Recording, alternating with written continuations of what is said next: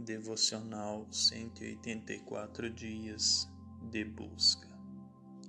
Dia 46 A Incredulidade.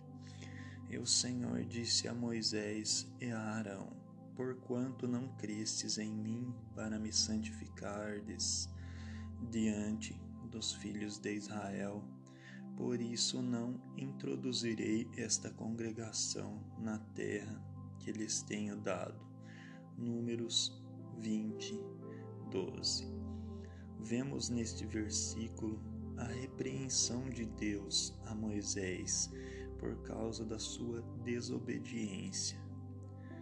Deus havia mandado ele falar à rocha, e ele feriu a rocha duas vezes. E em vez de santificar o Senhor no meio do povo, ele deu lugar à ira e assim trouxe sobre si a reprovação de Deus. Moisés tinha vivido muitas experiências com o Senhor. Viu Deus falando com ele na sarça que queimava, mas não se consumia.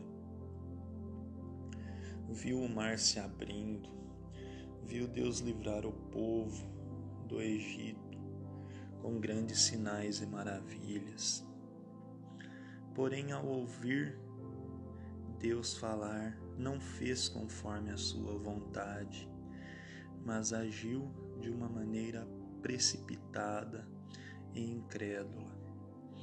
A Bíblia nos diz que um incrédulo não é somente aquele que não conhece a Deus, mas aquele que não obedece. Tu crês que há só um Deus, fazes bem.